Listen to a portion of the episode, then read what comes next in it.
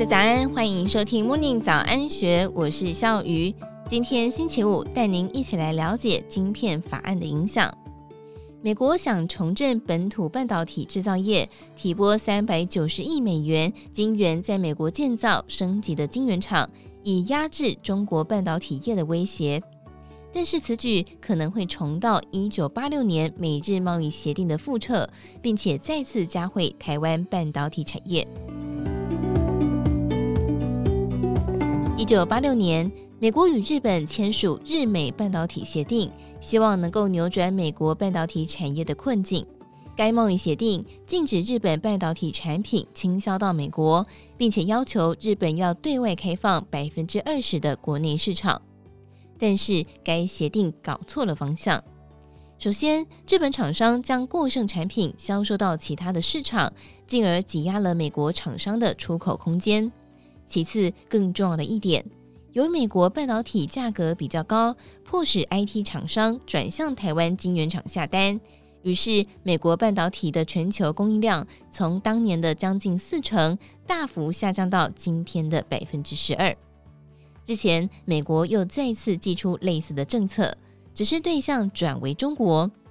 美国国会通过了晶片法案，将提拨三百九十亿美元补助业者在美国扩产半导体，包括台积电、Intel 与其他业者的投资案都适用，并且禁止受补贴的业者在中国扩产。会有这项法案，主要是两岸情势加剧，以及中国威胁将会以武力夺取台湾，或是至少拿下台积电。再者是中国业界龙头中芯国际成功跨入七纳米先进制程的传言，中国侵略台湾的风险一直都在，但是危机并非迫在眉睫，而中芯跨入先进制程也并不是真的。极紫外光 UV 曝光机被禁止输入中国，因此运用多重图形曝光的深紫外光 DUV 曝光机成为中芯唯一的选择。但是 DUV 技术制程冗长又耗费人力，不具有市场竞争力。三星与 Intel 在缺乏 UV 机台的情况之下，没有能够从十纳米跨入到七纳米的先进制程。台积电是唯一顺利进阶到七纳米的业者，DUV 对设计也造成限制，而且美国也有可能进一步限制 DUV 输往中国，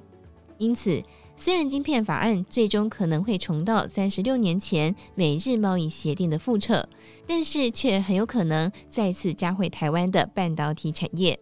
韩国则是因为中国市场占其出口比重高达六成，很有可能是最大输家。台积电不会遇到类似的困境，要归功于二十多年前台湾政府阻止业者过度依赖中国的政策。美国提议与台湾、日本、韩国建立晶片四国联盟，再度让韩国陷入尴尬的处境，但是也确保了台湾能够优先进入美国市场，并且参与协议的设计。